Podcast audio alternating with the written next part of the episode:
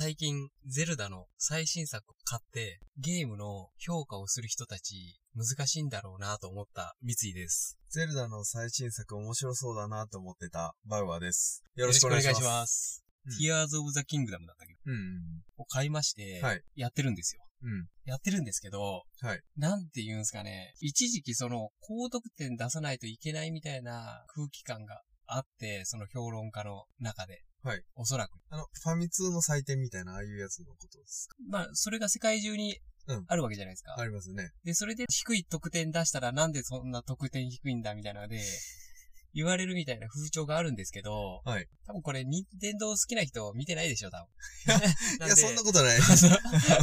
はい。なんで、言いますけど、うん正直に言うとですね、はい PS5 とか、うん。Xbox Series X とか PC とかで、うん。最新のゲームの感覚で評価をすると、あのゲームって多分点数そんなに高くならないはずなんですよ。あ、そうなんですか。そうなんです。結構これネットでも言われてることなんですけど、うん今の最新鋭のゲームでうん、評価を落としてる項目がバリバリ入ってるんですよ、ゼルダって今。フレームレートとか、ああ、はい。UI 関係というか、レスポンス関係ですね、ボタンの。うんうんとか、遊びやすさとか、うんそういうところが、正直、かなり抜けてるんですけど、うんうん。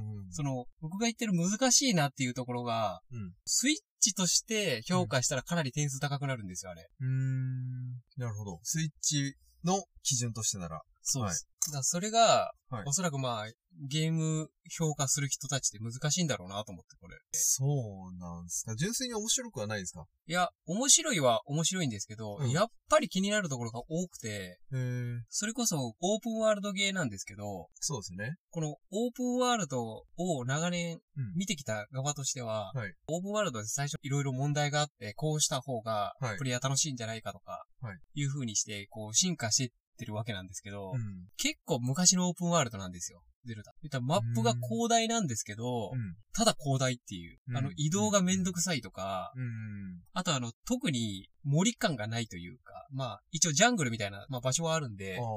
まあ、そこはいいんですけど、他の結構草原感が強いんですよ、全体的に。まあそうですよね。なんか、うん。あんまり森って感じはしない。そうそううん。へで、結構最近のオープンワールドって、え。はい。かなりあの、密度とか、うん。ロケーションをかなり力入れてるんですよ。うんちゃんとあの、、高低差つけて、うん。植生考えて作ったりしてるんですけど、結構ゼルダってその昔ながらのうん、ただだだっ広い感じのうんオープンワールド感があるなと。前作もそんな感じじゃなかったですまあね。そうなんですよ。多分似てる感じってことですか、じゃあ。で、なんかやっぱりスイッチとして考えるとうん、かなり面白いんですよ。だからその、うん。自由度もかなり高いですし、はいその今回、こう道具をひっつけたりして、それで乗り物を作ったりとか。できたりして、話題になってますよね。いろんな攻略の仕方があるみたいそうそう。はいそれはすごい面白いんですよ。はいただ、その、僕の感覚的に言うと、はいスーパーファミコンのソフトをやって、うんこのスーパーファミコンのソフトすごい面白いなって言ってる感覚なんですよ。な。ゼルダ面白いなってうんその評価するときにうん、ジャンル分けしてないじゃないですか。もう全部まとめて今発売したゲームを一律にはい、同じ土俵に乗せてはい、評価をすると、それはこのゲームは結構高低差が出るんじゃないかなと思うんですけど、うん。結局それ、まあファンも多いんで、はいあんまり低い点を言えないっていう部分もあるんじゃないかな。その賛否分かれてるはいのを、非ってあんまり言えないんじゃないかなと。酷評しにくいってことですか？そう。ゲームとして。あの、すごくよくできてる部分はいっぱいあるんで、はい。実際評価も高いってこと評価も高いです。うん。で、まあ実際面白いんですよ。うんただ、無限に時間がある人用のゲームです。うん。すごい、一個一個が時間かかるっていうか、オープンワールドだとな、そうなりがちですよね。そうなんですよ。うん。だからまあ、最近のゲームは結構ロード時間も短くなって、移動も簡単になったりとかして、移動してる時間をなんとか減らそうっていう、その移動してる時間も楽しめるようにうん。しようとしてるんですけど、まあ、無限に時間があれば結構いいゲームだと思うんで、あー僕はおすすめかなと。ちょっとじゃあ、後半とか中盤以降がだるくなってくそうですねるような。感じですかねめ。ちゃくちゃだるくなります。まあ、時間があれば、うん。すごい楽しいです。僕もなんだかんだ言って前作途中で 止まってますから。あ、そうなんですね。でやっぱり、ぼ僕らの年になると、うん。結構ゲームをいっぱい変えるじゃないですか。次から次へと、ある程度。買おうと思えば全然。はい。そうなると、うん。だるくなってきますよね。確かにね。そうだな こう、なんか、いい流れでポンポンポンとクリアまで持ってってくれる方がいいですよね。スイッチってプレイ時間出るんですけど、うん。プレイした内容に反してすごい時間かかってんなと思ったんですよ、僕。あの、プレイ時間見た時。あー、なるほどね。だからまあ、といいうわけでろい、ろ遊べるってことですかね。まあ、遊、内容的には。そうなんうんですよ。遊べる要素も多くて、やっぱうんマップも広いんで、うんいろんなところに物があって、探索しようっていう気持ちは出るんですけど、はい。やっぱ時間ないと、だるくなってくるっていう。僕が一番なんか前作途中でやめたのは、はい古代人が残したダンジョンみたいな 謎解きみたいなのあるじゃないですか。あれが多すぎて、逆に。で、しかも多い割に、クリアした時の言うことが一緒じゃないですか。あ確かに。でもうちょっとなんか変わり映え欲しかった。クリアするのまでは楽しいんですけど、はいあのクリアしたところでよくやった、みたいな感じで、おーなんか、もうちょっとなんかそれぞれのストーリーとか、はいそこに封印されてた人みたいなのいるじゃないですか。はいあの人の、なこの人はこんな理由でここにあ封印さーれてたよみたいなのが、変わり映えが欲しかったなと思って、ちょっとマンネリしちゃったですね。まあバックストーリーみたいなのがあんまり感じられないそこっていうか、やっぱフロムソフトウェアのソフトと比べると、うん。うん。あんまりそのバックボーンみたいなのが見えてこない。また、フロムだと、あのーフレーバーテキストにめっちゃ力入ってたりするよね。なんかもう意味わからないアイテムに説明が書かれてて、そうなんですねの。背景が、なんだろう、こう推測できますもんね。はい。ああいうの面白い。うでもなんかすごいゼルダの話ばっかりで、あれなんでちょっと本編いきますね。ん。はい。じゃあ、みんなもゼルダやりましょ そうう。まあ、面白いははい面白いんで。面白いからはね。うん。はい。というわけで、ゼルダ、うん非を言いにくいうん。作品だと思うんですよ。で、今回はうん、賛否ある話なんですけど、うん賛がかなり言いにくいんじゃないかなっていううんものを扱います。はい。というわけで、今回紹介する本は、こちらです。現代ヤクザの育児と修羅場。うん。賛がかなり言いにくいんじゃないかなと思うんですよ。ヤクザを、ヤクザ側を肯定するというか、そうそう。盛り上げるというかさ。はいはい。確かまあ、言いにくいんじゃないかなとうん思ったんですよ。に。はい。だから、こういうヤクザの本っていうのも、結構難しい本じゃないかなと思うんですよ。こううんあの著者が。なんですけど、うんこの本の面白いところが、作者の宮崎学さん、この人、どういう人かうんうん。というとですね、はい。作者は1945年から2022年、うん。だから最近お亡くなりになった方、あ、もうお亡くなりになった方なんですか？宮崎さん。あ、そうです。はい。で、作家ではありますね。うーん。まあ、レポとか、うんうんヤクザとか裏社会を専門にしたはい記事を書くはい作家さはいんになるんですが、なぜこの人こういうヤクザ系の本うん。とかを紹介してるかというと、そもそもがですね、父親、京都伏見の寺村組初代組長なんですよ。組長？そうです。うん。で、母親がバクトの娘。バクトってどんなやつでした？バクチ？バクチです。バクチで、はいあの、生計立ててる。あー、なるほど。バクトの娘？はい。バクトっていうのはバクチする人の話ですね。あそそうですあー、なるほど。なので、はい完全にまあ、そっち系の家系の人だからこそ、なるほど。あの、取材もできますし、うん。こういう本も書けるという。ことになってまして、はい、はい。で、この本面白いのがですね、はい現役のヤクザうん。100人のインタビューの本なんですよ。うーん。うん。100人にいろんなことをアンケートしまして、うん。答えたアンケートをもとに、うん今のヤクザってどういうものなのかっていうのをうん。うん。まとめていくっていう本になるんですよ。はい。でですね、この本どうして取り上げたかっていう話なんですけど、はい。この本、10年前の本なんですよ。そうですね。亡くなってる方なんだからちょっと古そうだなと思って。うん。10年前か。そう。だから2014年に発行されてるはい本になりまして、はいかなりヤクザに近い人がヤクザにアンケートを取った本なわけじゃないですか。そうですね。ということはですね、このままヤクザの状況が続くと、うんこうならざるを得ないねとかいうことも書かれてるんですよ。ヤクザの状況っていうのは？ヤクザってどんどん追い詰められてまして、そうですよね。まあ、その辺の話を少しするとですね、はいよく有名なあの、防体法っうーん。ていうのがあるんですが、これがまあ、1992年はい頃に施行されまして、はい。まあ、これは、どうして防体法ってできたかっていうと、はい。バブル時代うんで、とにかく金と力を持ちすぎてしまったんですよ、ヤクザが。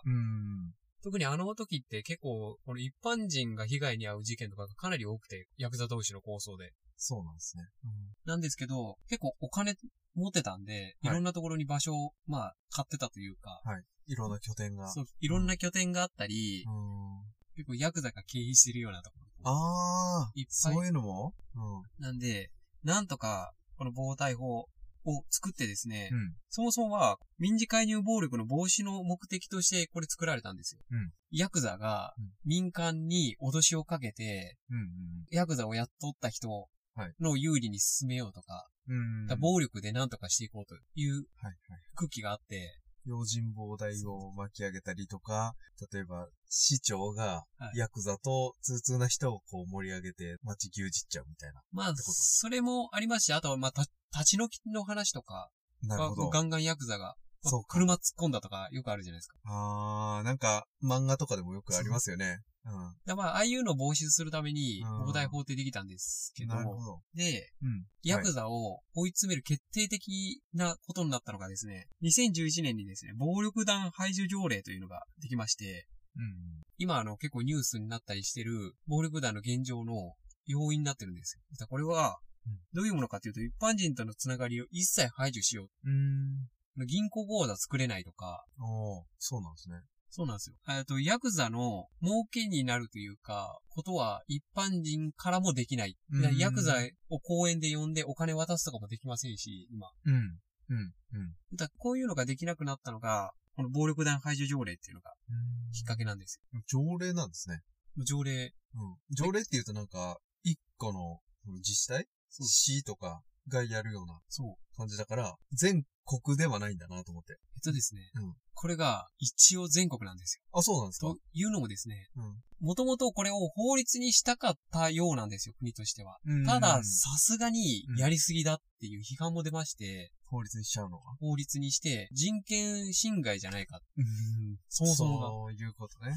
あの、もう何もできなくなるんで、うん。この本にも書かれてるんですけど、さすがにそこまでするんだったら、もう最初からヤクザ全部潰してくれうん。なんか生かした状態でうん、半殺しみたいな状態なんですよ、これって。そうですよね。無理くり潰しちゃうわけでもなく、そこれはやるな、これはやるな、みたいなのをどんどん縛っていくってことですもんう。ね。そうなんです。うん。で、その法律がさすがにうん。できないっていうので、条例に下ろして。各自治体にやらしたんですよ。うん。なんですけど、さすがに各自治体もこれ反対言えないじゃないですか。言えないですね。正直なかなかだから、全国的にこれが承認されてるっていう状況なんですよ。うん。うん。一応じゃあ、ある程度強制力を持った条例みたいな位置づけになってるんですね。ヤクザの条例、うんさすがに無視できないっていううん。各自治体も、できたらやらないでくださいねは、もう、やるなって言ってるみたいなもんですから。あもあ。また、そこを拒否したら、お前ヤクザと繋がってるんかみたいな疑われるかもしれないね。そうなんですうん。よ。はいはい。ノーと言いにくいところですね。そうそううんで、そういう、まあ、背景がありまして、どんどんこう、ヤクザがはい。追い詰められてる状況にアンケート取ったのが、この本で、だから2011年に、あの、この条例がうん、まあ、広、広まったというか、あ、そっか、10年前だから施行後。そう、施行。だから11年に施行されて、この本、うん。まあ、発行したのが14年。うん。なので、施行後の状況から少しして、うん。アンケート取られてるんですよ。うん。だか、ら、ヤクザの人たちもう、ん今の状況が続けば、こういうことをせざるを得ないというか、うん。食っていけない人は、まあ、ヤクザから離れて、こういうことになるんじゃないかとかを答えてるんですよ。ということは、うん。ある意味これ犯行声明でもあるんですよ。これ10年前の本じゃないですか。この時にヤクザが、このまま行けば、こうなりますよって言ったことを、本当にそうなってるんかって気になるじゃないですか。うん。そうですね。と思ってこの本を取り上げたんですよ。うん。この本読んで、あもう10年経ってますからね。うんだからある程度答え合わせができるんですよ。うん。10年前、20年前の本って、あんまり言うとあれですけど、うん古本屋とかうん。安くなってるんですよ。まうんあそもそもあの新品はもう販売してないですし。まあそうですよね。よっぽどベストセラーとかにならない限り、何番釣りみたいな。そううん。しないですもんね。そうなんですよ。はいでなんで、皆さんもこう10年前、20年前か、古い情報だなっうん。て思うんじゃなくて、うん。読む価値があるというか、うん。現代ヤクザって言ってるけど、ちょっとそうちょっと昔なんですよ。ちょっと古いヤクザなんですよ。はいはい。少しだけ外れますけど、ヤクザの生い立ちって、はい。どこから来てると思います？そもそも。え。えめちゃくちゃ古そうですね。もう、だって、江戸とかにはいるんじゃないですか？親方みたいな。人というか、ちょっと、その辺牛耳ってる人が。だから、武士とかと同じぐらいか、ももうちょい後ぐらいじゃないですか。うん。刀とか振り回してるじゃないですか。極ま道、あ極道映画で。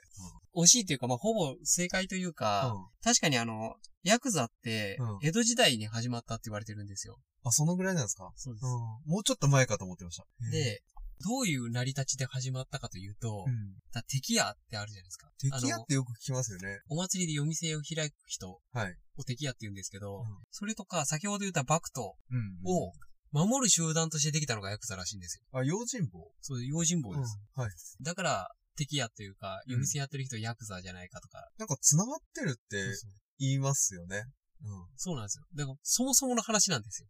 そもそも、その敵屋を守る存在として生まれたのがヤクザなんで、それは繋がってるんですよ。うんうんで、少しずつ今のヤクザに近づいていくんですけど、うん。今のヤクザ像として近くなっていくっていうのが、結構戦後なんですよ。うーん。ああ、戦後の復興期みたいなのとかですね。GHQ に、うん。ヤクザってうん、やめろって言われたんですよ。もうマフィアと一緒だから、うんうん。やめろって言われて、うんまあ、ヤクザも若干ちょっと下火になるんですけど、はいその時にグレン隊っていうのが生まれまして、へえ、なんか、アイドルみたいな。はいはい。で、グレン隊って何をするものかっていうとですね、うん。街を守る人たちです。自警団？自警団です。うーん。で、戦後なんでドタバタしてるんで、警察も数少ないんで、はい結構もう見てらんない部分が多くなったり、闇市とか、あの辺までみ、なかなか目を配れない状況の中で、はい。自然発生的に生まれたのがグレン隊なんですよ。この街を守るぞっていう。あ、そうなんだ。だヤクザのうんフィクションものとかでそういう街を守るヤクザと、一般の人たちには迷惑かけんなとかうんあるじゃないですか。仇の人たちには迷惑かけんなっていう。そうですね。ちょっとなんか、なんていうんです仁義を通す組長とかだと、迷惑かけるなっていうし、しかも、こう、一般の人を守ろうとするヤクザみたいな像はありますよね。その精神ってこのグレン隊から来てる。うんですようん。で、どうしてグレン隊から来てるかっていうとですね、このグレン隊が大きくなりまして、うん。次第にヤクザとひっついてたんですよ。まあ、似たような方向性ではあったんで、うんそのまま合体したのが今のヤクザなんですへえ。グレン隊だって今いないから、吸収されてったみたいな感じなんですかね。よ。もうヤクザに吸収されて、うん。まあただ、うん。まあ、その後に、やっぱり、ただ街を守るだけじゃなくて、ある程度こう、先ほど言った力とか権力とかお金を持ち始めて、うん。なんかややこしいことになってきた。それで、まあもともと政府にできない、政府じゃ手つけられないような人たちを抑えるために生まれたこのヤクザグレン隊だったはずが、うん。結局めちゃくちゃやりすぎて、警察に目をつけられて今のに至ってるんですよ。だから、あれみたいなもんですよ。あの、東京リベンジャーズみたいうん。あれ見てないですけど。な。あ、そうなんです。あれも最初グレン隊というか、うん。仲間たちでうんワイワイやって、うん生意気というか、はいなんかめちゃくちゃやってるやつを懲らしめに行こうぜみたいな集団だったのに、東京卍会でしたっけ？はいはい。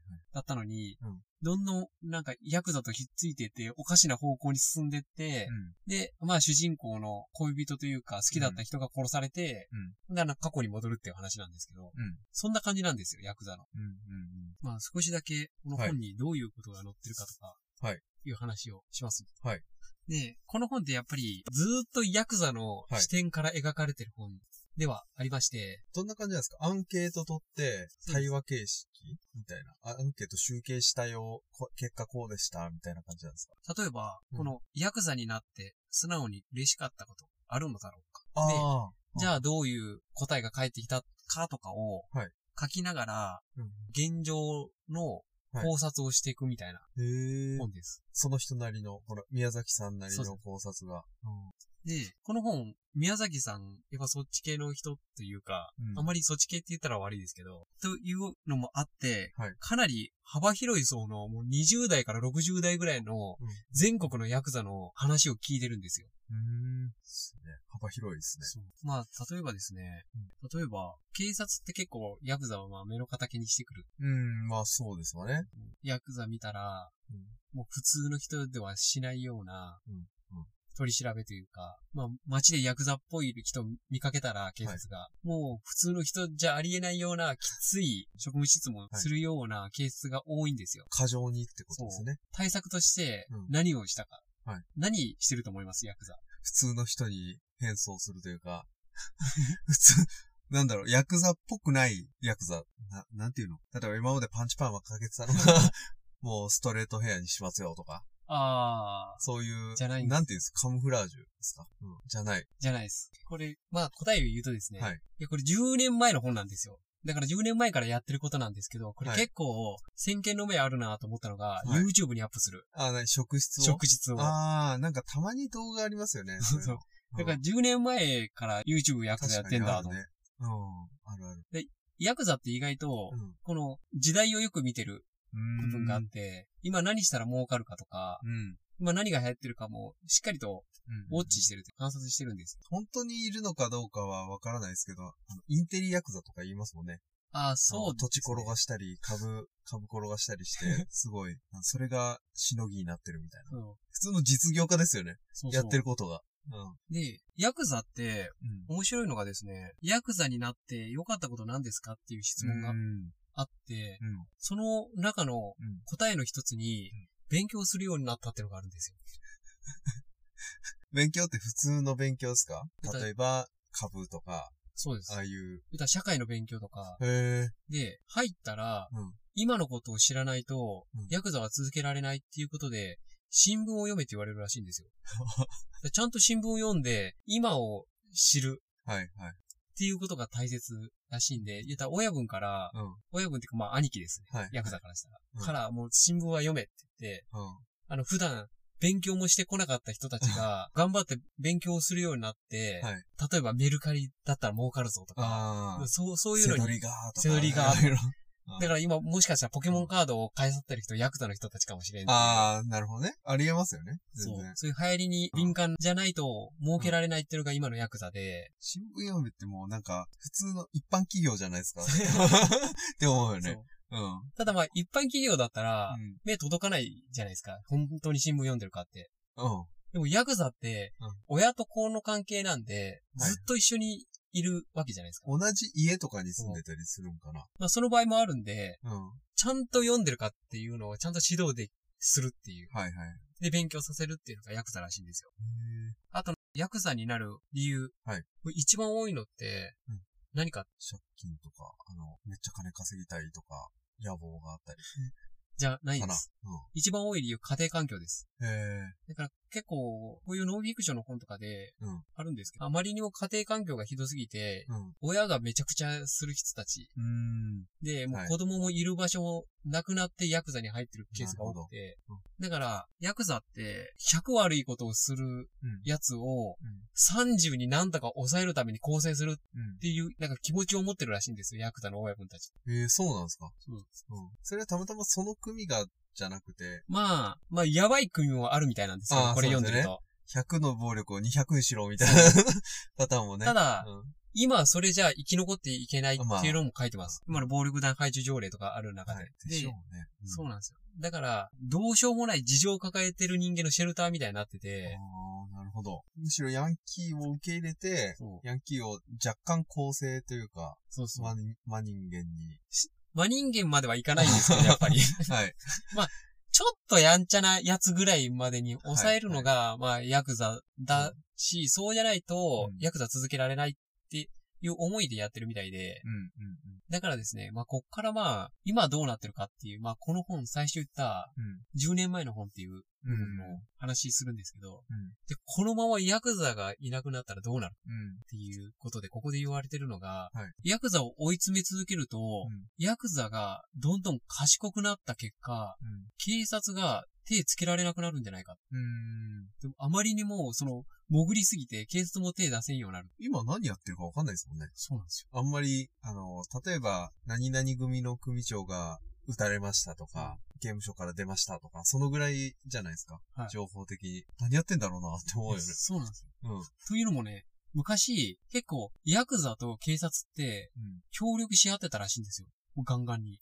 あー、なるほど。なんか事件が起きた時にヤクザに知らないかって言って、うん。利点があればヤクザも教えるし、うん。例えば警察で拳銃のうん。取り調べを強化して、うん。な、1年間の間にこれだけ上げろって言われたら、とりあえず、ヤクザの中の下っ端がう、ん。すまんけど、2年間刑務所に入ってくれっていうので、うん。その100兆とか持たせて、警察に恩を売るとか、はいはい。っていうことをしてたらしいんですけど、今もうそれは絶対できなくなって、うん。でちょっとでも警察に見つかろうもんなら、うん。もうとんでもない懲役刑食らうんで、うん。それもできなくなったんですよ。うん。鉛玉みたいな。はい。ちょっと入っとくじゃ済まない。レベルなんですね。だから、ここに書いてる、検挙率が低くなるんじゃないかっていう将来。うん。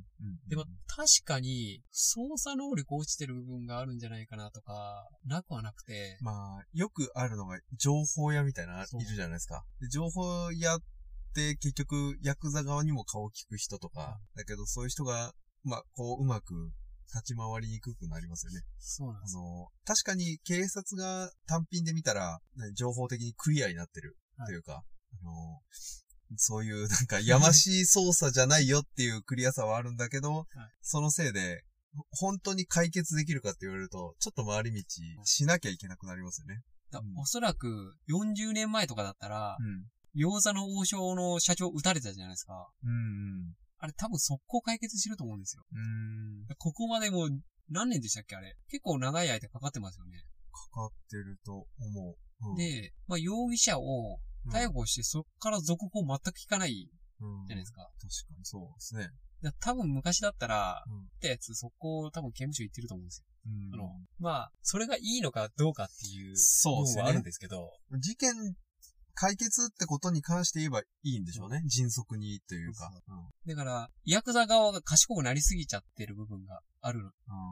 もうどんどんそういう方向に行っちゃってて、はい。ちょっと検挙しづらいうんっていうのもあったりとか、あと、半グレンが多くなるんじゃないかっていう話がこの中で出てて、ちょっと気になってたんですよね。ヤクザっていうよりも、半グレっていうもうちょっとなん、特殊詐欺とか、そう。ああいったことに手を染めるヤクザみたいな歴史がない若い犯罪集団みたいなのが増えるんじゃないかなと。そうそう。うん。でまあ、ある程度その、これが本当にそれできてたかどうかわからないですけど、うんある程度仇には目をかけんなっていう話はあるじゃないですか。うん。で、半グレそれ聞かないんですよ。仇に迷惑かけてなんぼっすもんね。で、特に最近って結構その、半グレ集団がうん。強盗してそのまま殺したみたいな。事件ってよくあるじゃないですか。うん。とか、これ闇バイトみたいなのも言われるようになったりとか。で、この中でもう一個言われてるのがですね、うん。あの、若年層のう麻薬使用率増えんじゃないとか、うん。麻薬取り扱ってたんですけど、うん。本当にどうしようもないというか、うん。麻薬にはできるだけ手出さないようにしたいよね、みたいなヤクザあるらしいんですよ。うん。なんですけど、ヤクザっていう抑えがなくなると、うん。とんでもなく増えんじゃないかっていう話が、うん。この中で言われてまして、じゃあ実際どうだったかっていうのを、公共財団法人の麻薬覚醒剤乱用防止センターうん。っていうところがあって、だからここに、この、この本が書かれたうん平成25年から、うんまあ令和3年までのデータがありましたんで、ちょっと実際、麻薬の若年層のうん。使用率っていうのは実際上がってまして、うん。結構1.5倍から2倍ぐらいになってまして、うん。じゃ、まあ、パーセントで言う。今から言う話って、警察が頑張ったからこうなったっていう可能性もゼロではないんですけど、うん。麻薬の押収量。うんどれぐらい変わったか。てか、増えたと思います？これ。増えてんじゃないかな？欧州、だから、母数？日本に入ってきてる母数も増えてるだろうし、まあもちろん警察の頑張りとかで、あの、押収されてるのもあって、だから母数が増えてるから、間違いなく増えてんじゃないかなと思います。えっとですね、うん粉麻薬とか。は、えっ、と、平成25年の時は 1250kg 押収されてたんですけど、うん。まあ、2021年うん。うん。頃には 1400kg なんですよ。こう、ちょっと、こう見るとちょっと増えたなって思うじゃないですか。はい問題はそこじゃないんですよ。うん。MDMA 等のうん。錠剤型合成麻薬。ああ、はい。だ粒になってるものね、ありますよね。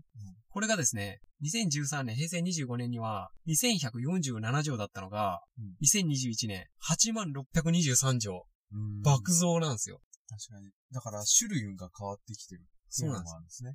でだから麻薬覚醒剤じゃなくて、こっち側に行って錠剤系の方にうん。行って、それが爆増してるんですよ。うん。なので、実際に、うん。まあ、ここに書いてること、多少合ってる部分があるというか、結構、あ、今こうだよな、とうん。いう話があって、だから、まあ僕は、うん。それをまあ、ヤクザみたいな、なんか怖い集団は、うん。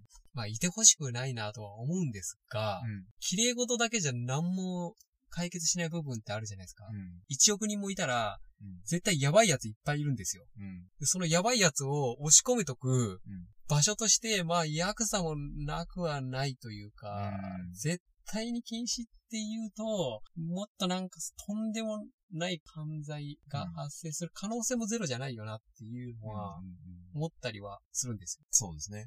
僕もなんか、その、ヤクザに悪いことされて、あの、被害を受けた人たちとかもいると思うんで、そんな全肯定はもちろんできないんですけど、ただ、ヤクザっていう、ある悪、まあ、一旦悪とすると、そこが、こう、追い詰められて追い詰められてちっちゃくなると、今度、た、さっきの半グレだったり、あと、海外のマフィアが、今度、薬物を日本に持ってくるみたいなところが、力、パワーバランスがまた崩れて、もっと悪いところが、こう、激増していく可能性とかがあるかなって思いますね。その、ヤクザ反対だけじゃなくて、うんまあ、三の意見を知る意味でも、うんこういう本ってうん。読む価値もあるんじゃないかなと。いう回です。そうですね。皆さんもぜひこういうのを読んで、うんまあ肯定できる部分もあれば、はい何言ってんだこいつらって思う人もいると思うんですけど、まあうん読んでみないとうん状況わからないんで、うん。ぜひ皆さんも読んでくださいとうん。いうことです。確かに。まあ、考え続けることが大事ですからね。はい多分正解はないので。そうなんですうん。はい。なるほど。わかりました。はいちなみに、竜が如くはやってないですか？よ。リオでやってますよ。やってます もうヤクザって聞いて、あ、竜が如くか、と。僕の中の知識はもう竜が如くぐらいなんで。あと、牛島くんぐらいなんで。ああ、うん。僕、龍が如くはもうずっとやってますから。何回ね。あの世界のヤクザは面白いですよね。だいぶ。でもやっぱりあの世界のヤクザ見ても、うん。ヤクザはいない方がいいよなって思いますよね。まあそうですね。なんだかんだ悪いこと、まあ、キリュウちゃんは許せるわ、みたいな。キリちゃんはまあ、あと、マジマル兄ん。さんはなんか面白いし、はい許せるわ、みたいな感じだけど、でも、マジマル兄さんたまにぶっ飛んでて怖いからね。やっぱり、あそこの、うん。だからまあ、あそこの組、なんかやばいやついっぱいいるじゃないですか。はいはい。やっぱあの、いますよ。そううん。だから、それを思うと、うん。あのゲームやってもやっぱ、や、ヤクザ、いい部分もあるかもしれんけど、うんやっぱなくした方がいいよなって思う部分もありますよね。正うん直あのゲームやったら。ただ、キリュウちゃんはなんか、あの、UFO キャッチャーとかゲームやって、ちょっと悔しがってたり、あの、カラオケで熱唱してたりっていう、あの、可愛いとこが、出てますよね。はい。あくまでゲームなんで。はい。今回の話を聞いて、本が読みたくなってきましたね。今すぐ書店や図書館に向かいましょう。そしてあなたも、本読もうぜ本読もうぜラジオでは、おすすめの本や代わりに読んでほしい本、ご意見ご感想についてのお便りを募集しています。概要欄のメールアドレスにメール、またはツイッターのリンクから DM 送信、またはハッシュタグ、本読もうぜラジオをつけてツイートしてください。番組を気に入っていただけたら、お使いのポッドキャストアプリにてフォローと評価をよろしくお願いします。はい、ありがとうございましたありがとうご。ざいました。